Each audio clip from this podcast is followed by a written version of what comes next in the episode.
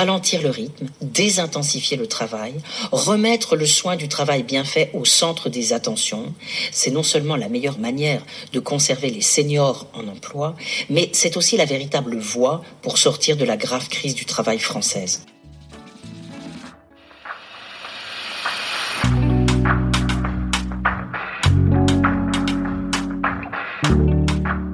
Écoutez le 68e épisode du podcast PLAF, PLAF, c'est l'acronyme de Place aux femmes fortes. Le sujet de PLAF, c'est la double peine du sexisme et de l'agisme.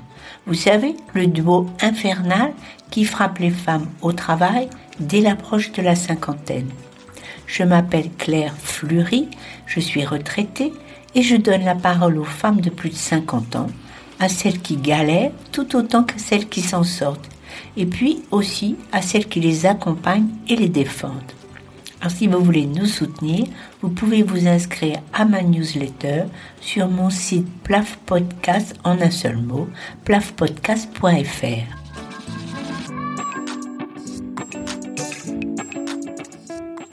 Vous avez peut-être reconnu dans l'intro de cet épisode la voix de Dominique Méda. Dominique Méda anime une émission sur France Culture qui s'appelle Le pourquoi du comment, qui est très intéressante. Et puis aussi, elle a contribué, en même temps qu'une soixantaine d'autres économistes et sociologues, à la rédaction de l'ouvrage intitulé Que sait-on du travail, publié à l'automne 2023 sous la responsabilité de Bruno Pallier.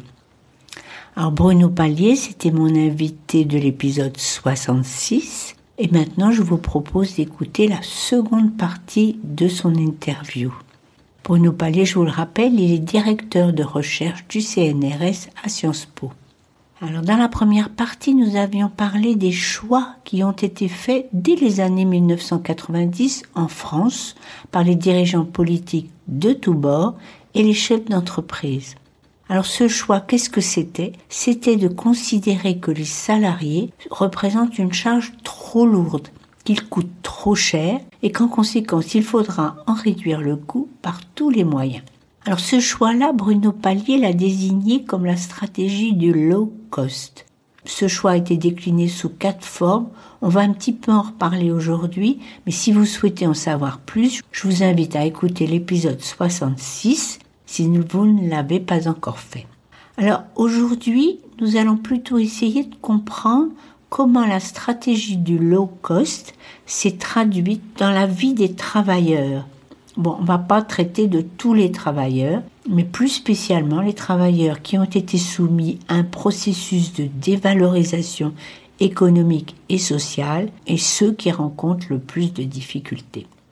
Bonjour monsieur, je suis très contente de vous avoir en face de moi et je suis sûre que vous serez d'accord pour qu'on commence aujourd'hui avec celles et ceux qu'ils méritent plus que tout, celles et ceux qui ont été mis en lumière à l'occasion de la pandémie de Covid.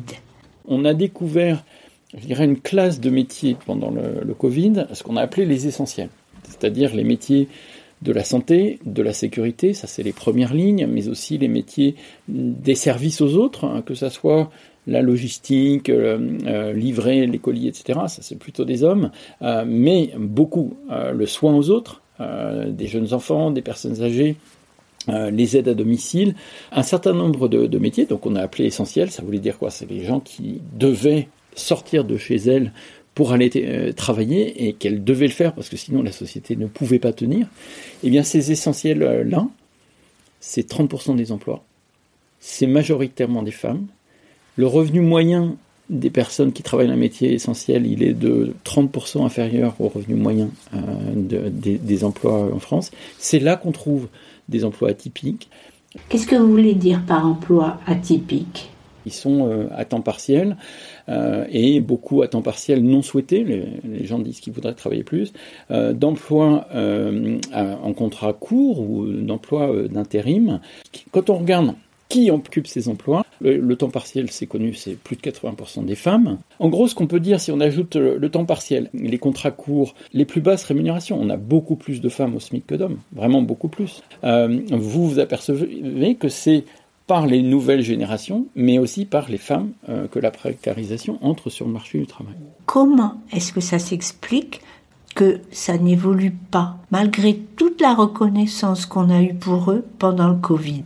Ce qui se passe là, c'est un phénomène bien connu par les, chercheuses féministes. C'est une dévalorisation des métiers du soin aux autres, que ce soit dans la santé, que ce soit en partie dans l'éducation, que ce soit les aides à domicile, que ce soit dans les EHPAD, enfin des choses comme ça. Dévalorisation, pourquoi? Parce qu'on dit, bah, ça c'est des emplois qu'on sait naturellement faire, c'est des emplois faits pour les femmes, elles, ont toujours, elles sont toujours occupées des autres, donc il n'y a pas besoin de les qualifier, il n'y a pas besoin de quoi que ce soit. Ce qui est complètement absurde, c'est des qualifications extrêmement importantes de savoir s'occuper des autres.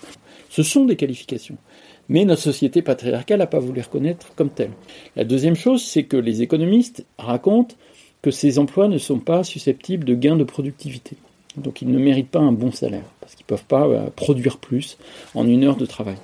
Euh, et ça, c'est ce qu'on appelle la, maladie de Baumol. Baumol, c'est un économiste qui euh, prétend avoir montré que dans les services, on ne peut pas faire de gains de productivité, pas autant en tout cas que ce qu'on peut faire dans l'industrie, par exemple automobile. C'est-à-dire combien vous produisez de, voitures en une heure, vous pouvez accélérer ça en organisant scientifiquement le travail en mettant des machines autour des ouvriers, voire des ouvriers autour des machines.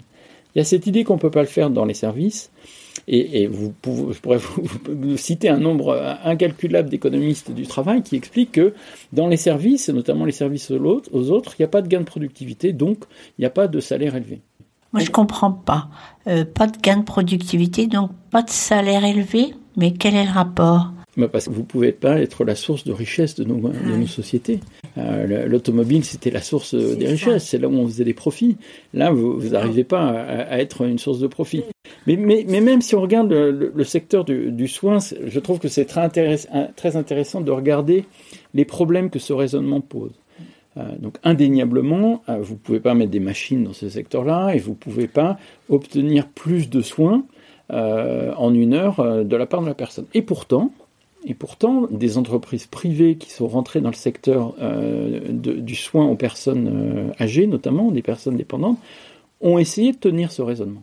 Puisqu'elles ont dit, bon voilà vos tâches, et je vous confie une tablette, et vous avez euh, la tablette, vous allez pointer quand vous arrivez, et puis vous aurez 10 minutes pour faire ci, 15 minutes pour faire ça. Et ce que l'on sait bien, c'est que ce type d'organisation du travail, chez Orpea en France, mais chez Carema en Suède il y a 15 ans, ça débouche sur des euh, pas seulement des scandales euh, de maltraitance et des décès. Parce que euh, pousser à bout la logique de la production quantitative dans les services, bah, ça tue des personnes.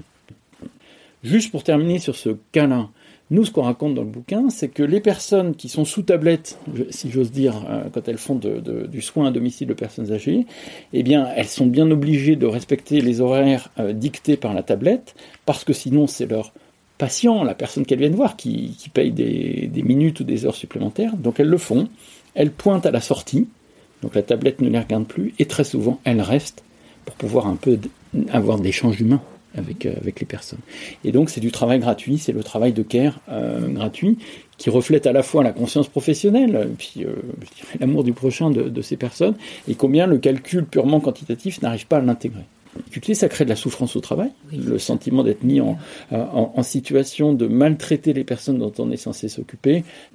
On ne peut pas imaginer que dans les services, ce qu'il faut obtenir, c'est plus de services quantitatifs. Ce qu'il faut obtenir dans les services, c'est de la qualité, c'est la qualité du service rendu, c'est un soin de qualité apporté aux personnes. Mais ça, on n'arrive pas à l'intégrer euh, dans notre société, même après le Covid, même après le fait qu'on a constaté que ces personnes qui sont dévalorisées par le marché du travail sont pourtant essentielles à notre survie. C'est la base, c'est-à-dire de s'assurer que le soin aux jeunes enfants, aux jeunes, aux personnes handicapées, aux personnes euh, en situation de dépendance euh, soit assuré c'est, je dirais, la paix des âmes de l'ensemble de notre société. Ce qui est sûr, c'est que d'avoir confié à des entreprises privées le soin des proches euh, auxquels on tient tous, eh ben, c'est avéré dangereux. Alors, il nous resterait donc à s'en remettre à des emplois publics. Donc, je voudrais vous poser une question naïve. Qu'est-ce qui vraiment s'oppose à la création de postes dans le secteur public? Là, c'est un problème de budget public. Donc, pour payer mieux, il faut avoir plus d'argent. Est-ce que les gens sont prêts à payer plus d'impôts pour les emplois essentiels? Plus d'impôts ou une répartition différente des dépenses publiques? C'est quand même une question qu'on peut se poser quand on vous a écouté dans l'épisode 66. Alors à ce moment-là, vous expliquiez que l'État dépense 78 milliards d'euros pour consentir aux entreprises des exonérations de cotisations sociales et abaisser ainsi le coût du travail. 78 milliards dont, disiez-vous, la moitié sont inefficaces en termes de création d'emplois et qui pourraient être redéployés pour créer un million d'emplois publics qui nous manquent cruellement. Vous disiez qu'aujourd'hui, l'idée de créer des emplois publics est inenvisageable idéologiquement. Pour moi, j'ai un peu idée que ça pourrait évoluer avec l'arrivée au grand âge des personnes nées pendant le baby-boom et dont il va bien falloir s'occuper.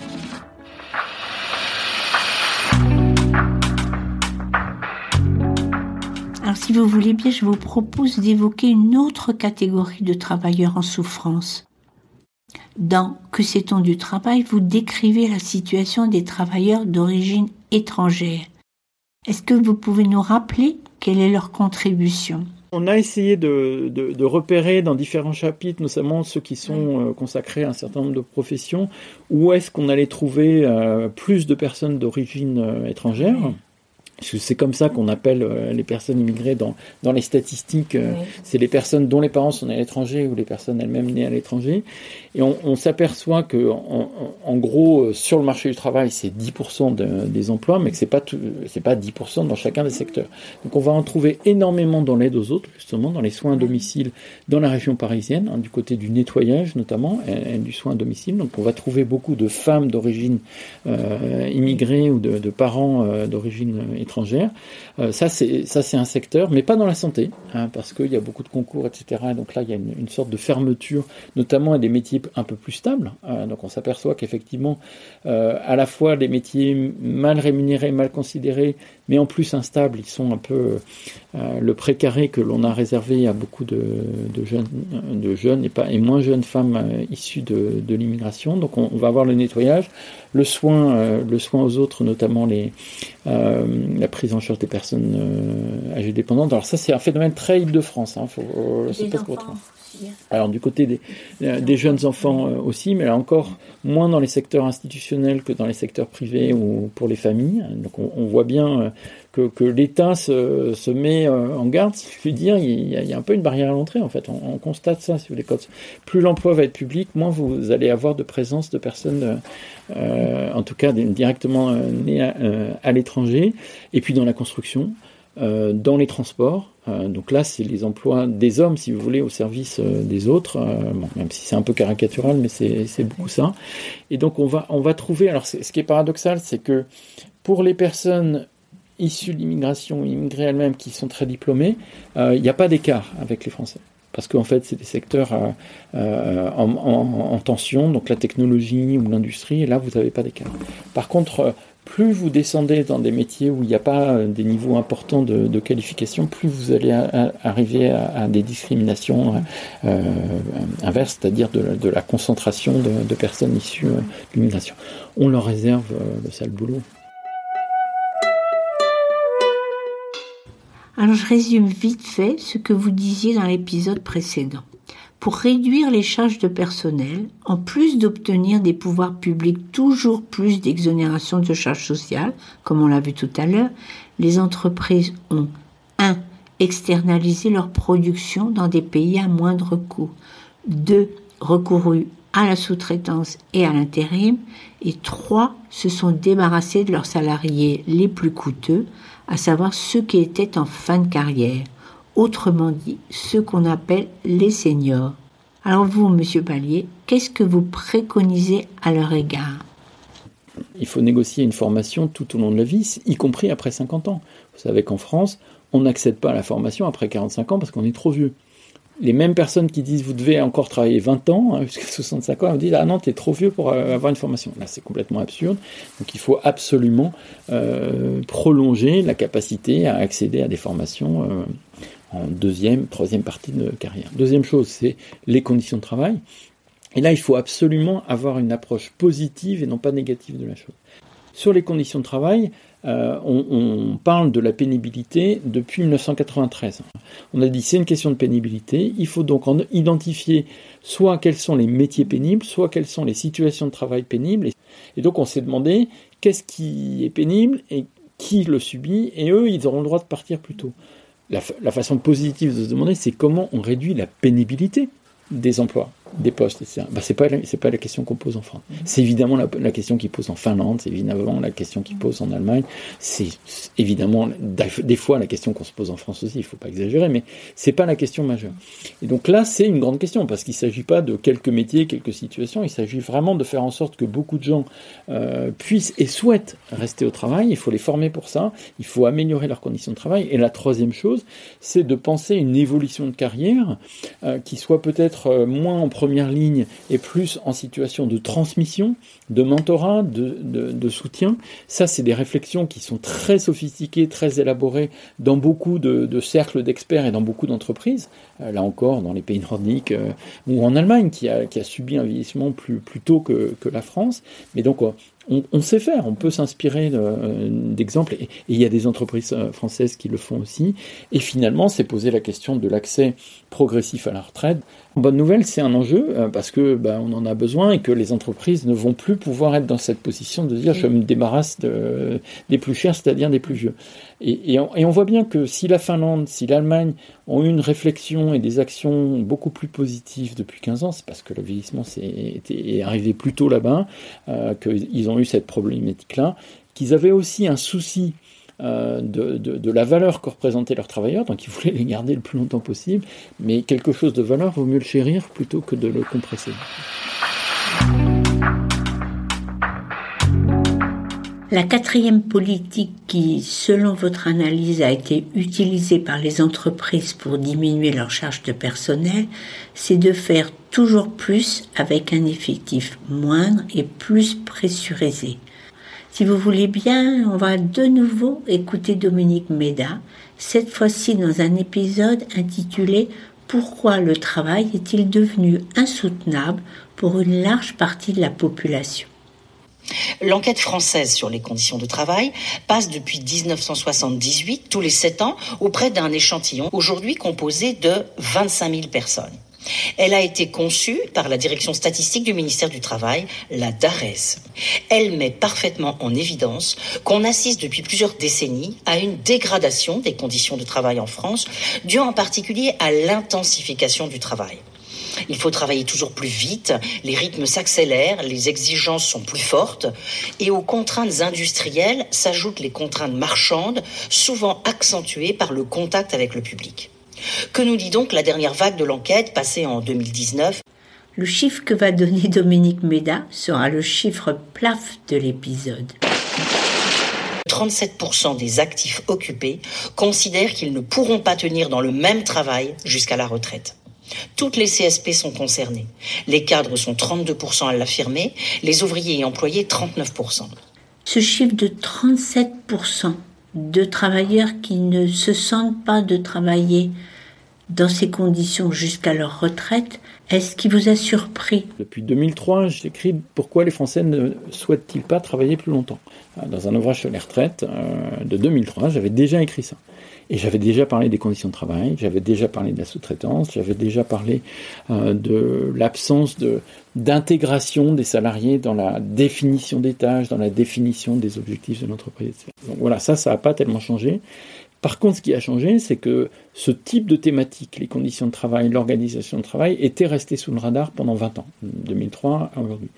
Ce que le Covid a fait, ce qu'un en partie les Gilets jaunes ont fait, et ce que surtout la mobilisation sur les retraites ont fait, c'est que la question du travail, des conditions de travail, de l'organisation du travail, du télétravail notamment, mais de la reconnaissance des travailleuses et des travailleurs notamment essentiels, elle est maintenant, si ce n'est au cœur, en, tout cas elle est présente dans les débats publics. Et ça c'est une bonne nouvelle.